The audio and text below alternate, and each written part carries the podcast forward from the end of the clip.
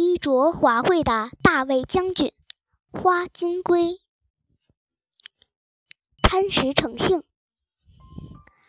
在我家门前的小道上，五月节来了。枝头有一串串丁香花交织在一起，就像一座丁香小教堂。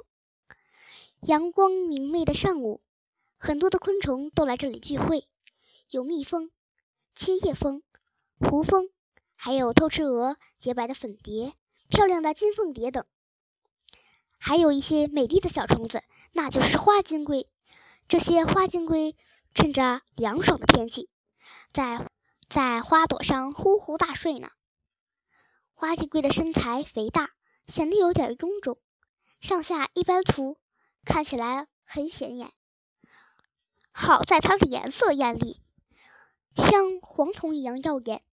像金子一样闪光，像青铅一样闪着光亮。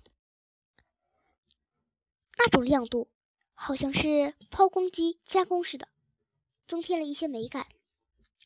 黄石园里，我随处可以看到它们的影子，在玫瑰花上，它们舒舒服服地躺在花蕊里，显得更加娇艳。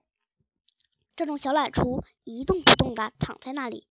使劲地闻着馨香，寻找着花蕊上的蜜汁。太阳越升越高，阳光变得炙热起来，花蕊不再清凉，它们有些舍不得，还是拍拍翅膀飞走了。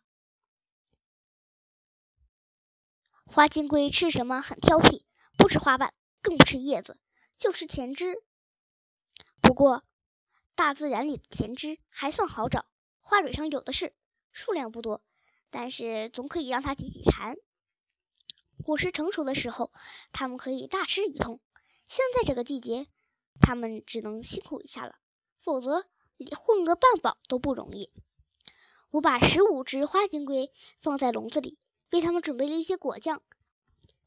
我想看它们大吃特吃的样子。